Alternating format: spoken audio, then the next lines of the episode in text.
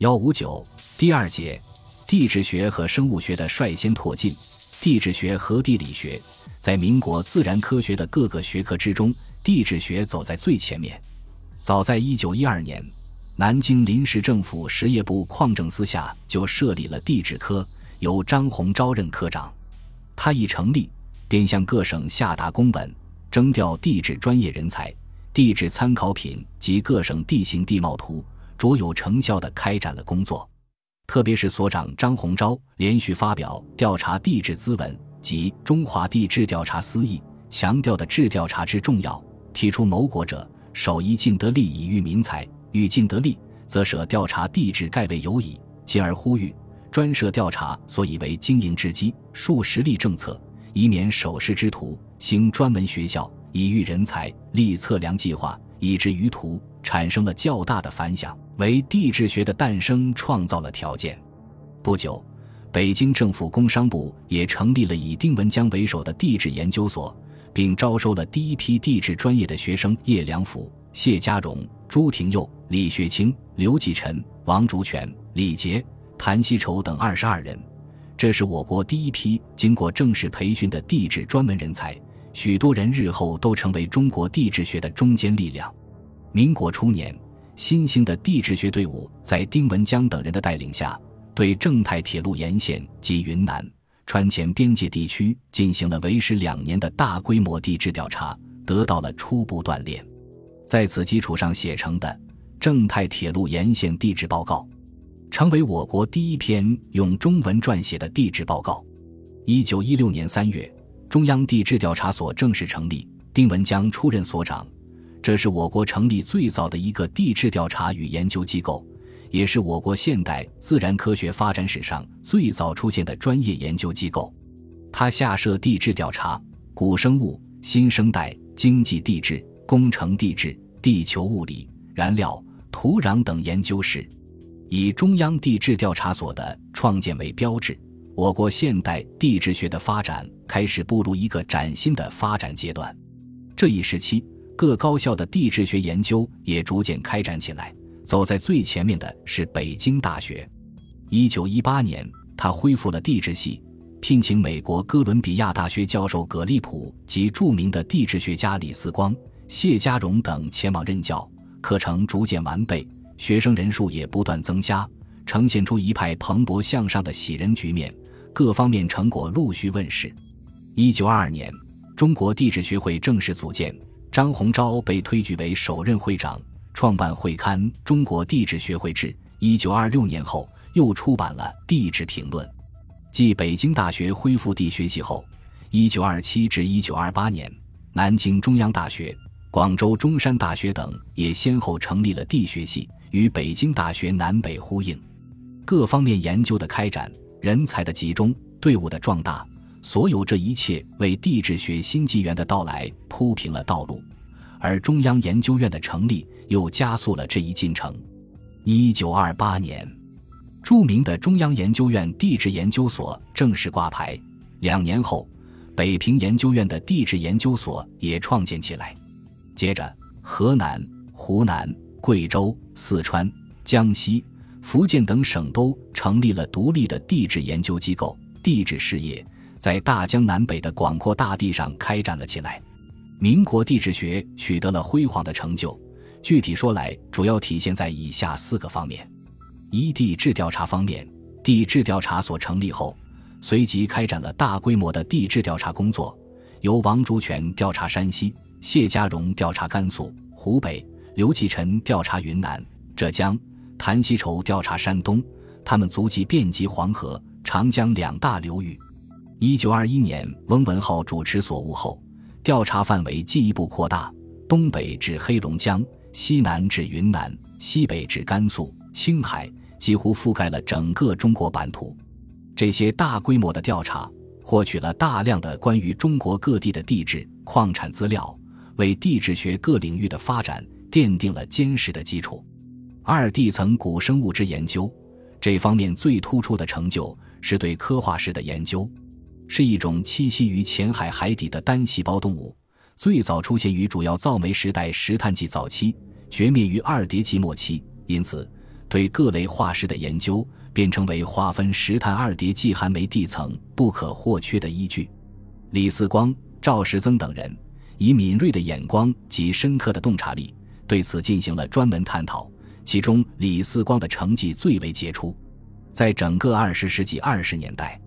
他效力研究的一个主要课题便是刻化石，先后撰写了《窝鉴定法》《窝的新名词描述》《中国北部之科》《山西东北平顶盆地之窝》《葛氏窝及其在窝族进化程序上之位置》等一系列专著，成为我国全面系统研究此一问题的第一人。鉴于他在古生物与研究上的这一特殊贡献，一九三一年。英国伯明翰大学特授予他自然科学博士学位。三、地质构造与地层运动方面，这方面课题是整个地质学的一大难点，因此它的成就大小也最能反映一个国家地质学的发展水平。在这方面，我国地质学界取得的成就卓著，举世公认，为祖国的自然科学赢得了荣誉。早在二十世纪二十年代初，著名地质学家。中国地质事业的开拓者之一张宏钊就大胆地将相对论运用于地质学研究之中，认为大体言之，时代愈古则距离愈大，地层愈分则时之愈易，两地相距愈远，则比较推测之结果愈不可视。由此提出著名的急求法，即时代与层级间的对比关系，必当由远而近，以此类推，以时距较大者为单元，以及为时代单元。将全球以东西经度、南北纬度为准，划分为无数极小区域，以任何区为中心，列于其周者为带，由近而远等。还提出时准概念，即地质单元必须与地层时代相一致的概念。这在当时令地质界同仁耳目一新。在地壳运动的研究上，李四光、张鸿钊、黄继清、翁文浩、孙建初等群英荟萃。光彩照人，他们的成就充分显示出我国新兴地质学界的坚强实力，为地质学日后的进一步腾飞铺垫了坚实的基础。下面仅就他们的各自成就略作介绍。张宏钊的主要贡献是在中生代地壳运动及中国大地构造理论方面。二十世纪二三十年代，他相继发表了一系列专论，对此进行了集中论述。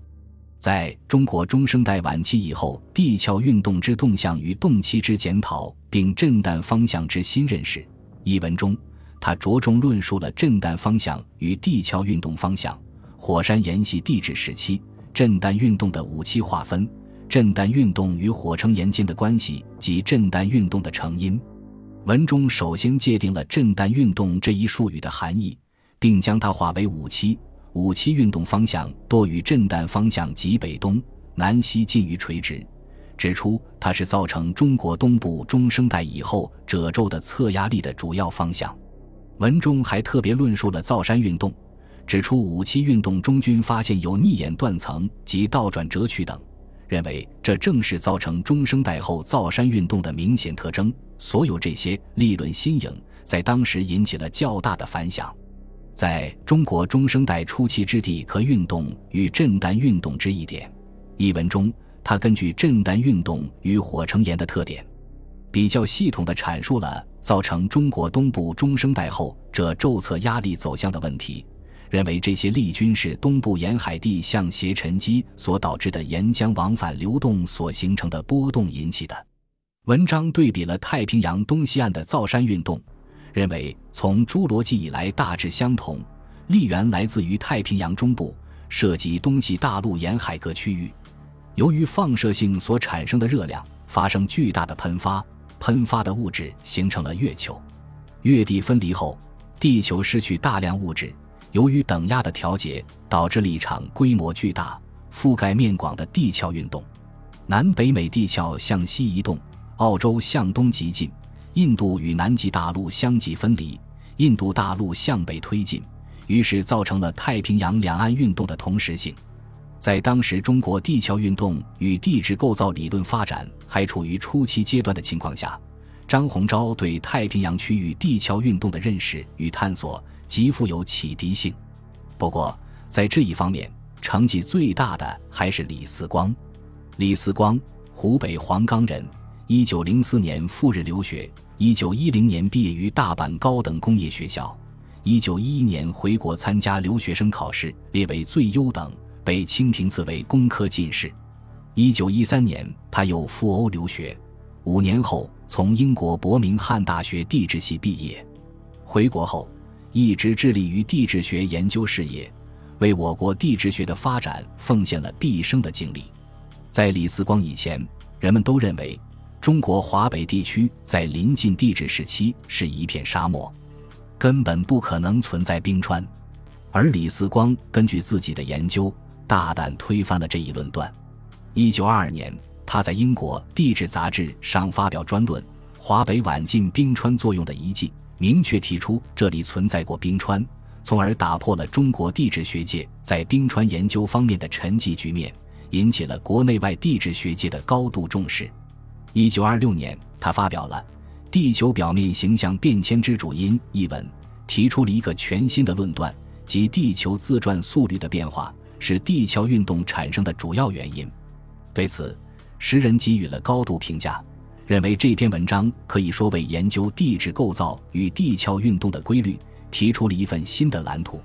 一九二九年，李四光发表专论。东亚一些构造形式及其对大陆运动问题的意义一文，提出东亚地质构造有七种形式，并分别命名为山字形、多字形、肘状、肘、三角状、入字形及楔形，而其中山字形是发育最广泛、最易被识别，因而也是对地壳运动最有用的一种构造形式。这一观点也引起了地质学界的广泛关注。二十世纪二十年代末至抗战之前。李四光的一个最为重大的科研成果之一，就是对中国第四纪存在冰川现象的发现和论证。长期以来，国际间充斥着中国内地在第四纪并不存在冰川的结论，但李四光通过亲自在太行山路和大同盆地的实地考察，推翻了这一结论。以后，他继续在长江两岸，特别是庐山实地进行深入的考察研究。于一九三零年写出了中国第四纪冰川地质上划时代的名著《冰期之庐山》一书。这一发现不仅对地质学，而且对于古人类学都具有重大价值。一九三五年，李四光应邀到国外讲地学，讲稿后来整理成《中国地质学》一书出版。这是中国人撰写的第一部中国地质学，在国内外引起颇大反响。被李约瑟称之为第一部内容丰富的地质学著作。此外，李四光还修正了长江三峡寒武纪地层的划分，确定了冰气层的层位，奠定了南方震旦系的分层标准。火成岩侵入体质新研究法，中国北部古生代寒煤系之分层及其关系等，就是反映他这些成就的重要著述。在二叠纪的研究方面，最有成就的要数黄吉清。当时，对于二叠纪，国际地质界原来是以苏联乌拉尔西坡 Perm 地区作为标准地层的，而黄吉清认为，以此作为全球的对比标准实在不理想。于是，他根据自己在中国南方实地考察的资料，并参考前人的研究成果，提出中国的二叠纪应分为船山桶、阳新桶、东平桶的看法。为此，他陆续发表了《中国南部之二叠纪地层》。中国南部二叠纪珊瑚化石等六部专著引起了国际社会的瞩目，并最终取得了国际地质学界的认可。在一九三三年召开的第十六届国际地质会议上，美国著名地质学家舒可特宣读的世界二叠纪总结论文，采用的就是黄吉清的研究成果。一九二六年，在泛太平洋科学会议上。翁文浩代表中国地质学界首次提出了中生代侏罗、白垩纪时期的大规模造山运动，并命名为燕山运动，引起了强烈的反响。一九二八年，由著名的石油地质学家孙建初撰写的区域地质研究专著《山西太古界地层之研究》，对地层提出了崭新的划分方法及命名，为开展区域地质研究做出了表率。六年后。他又根据自己在黄河上游及长城沿线的地质调查结果，写成《南山及黄河上游之地质》，与《黄河上游之地质与人生》的论著，对贺兰山一带的地层及地质构造提出了全新的见解。四北京人志发现，北平地质调查所成立后，十分注重地质调查工作。他们运用现代科学方法及手段，对北京周围地带进行了大规模的勘察。一九二九年十二月二日。绯闻中等人于北京西南周口店猿人洞底发现了北京人完整的头盖骨，引起了全球科学界的瞩目。由于以上诸方面的重大成就，在中国现代自然科学发展史上，地质学成为最辉煌的一门学科。与地质学相关，这一时期我国的现代地理学也获得了较快的发展。国内各高校如东南大学、国立中山大学。国立清华大学、浙江大学、北平师大、东北大学等都先后设立了地学系。一九三四年，我国还正式成立了全国性质的中国地理学会。一九四零年，又正式创建了最有影响的研究机构——中国地理研究所。民国时期，地理学的研究成果主要体现在以下几方面。区域地理方面，中国地理研究所对汉中盆地进行了集中考察，先后出版了二百多页的《汉中盆地地理考察报告》，并附图集一册，详细论述了汉中盆地的地形、地貌、水文、气候、资源等方面的状况，成为这方面研究的代表作。一经济地理方面，中国地质调查所完成对江西、湖南两省的调查后。先后发表的《江西南部钨矿地质志》与《湖南之梯矿》是这一方面研究的典范。其他的专著如《贵州遵义土地利用》《四川桐油之生产与运销》《福建之茶》《云南省呈贡县洛龙河区土地利用初步调查报告》等不胜枚举。二、地形与地图绘制方面，民国时期，我国地理学研究人员的足迹几乎踏遍了祖国各个角落。吴尚时的东北地形，巫峡、丁宿的新疆之自然区域，黄吉清的秦岭及四川地质志，刘吉臣的江苏地质志，侯德榜的黄河至地质志略，翁文浩的中国山脉考，便是他们为后人留下的丰硕成果。一九二四年，丁文江、翁文浩、曾世英等合作出版了《中国分省地图集》，将全国划分为二十二区。并分别绘制了地文及人文两种图示，为地学界普遍采用。此外，亚新地学社及中国地理教育研究会也各自出版了一些有价值的地图集。三、土壤方面，中国地质调查所出版了《中国土壤概要》，负千万分之一的土壤概图，极富学术价值；而其四川之土壤，则成为分省土壤制的典范。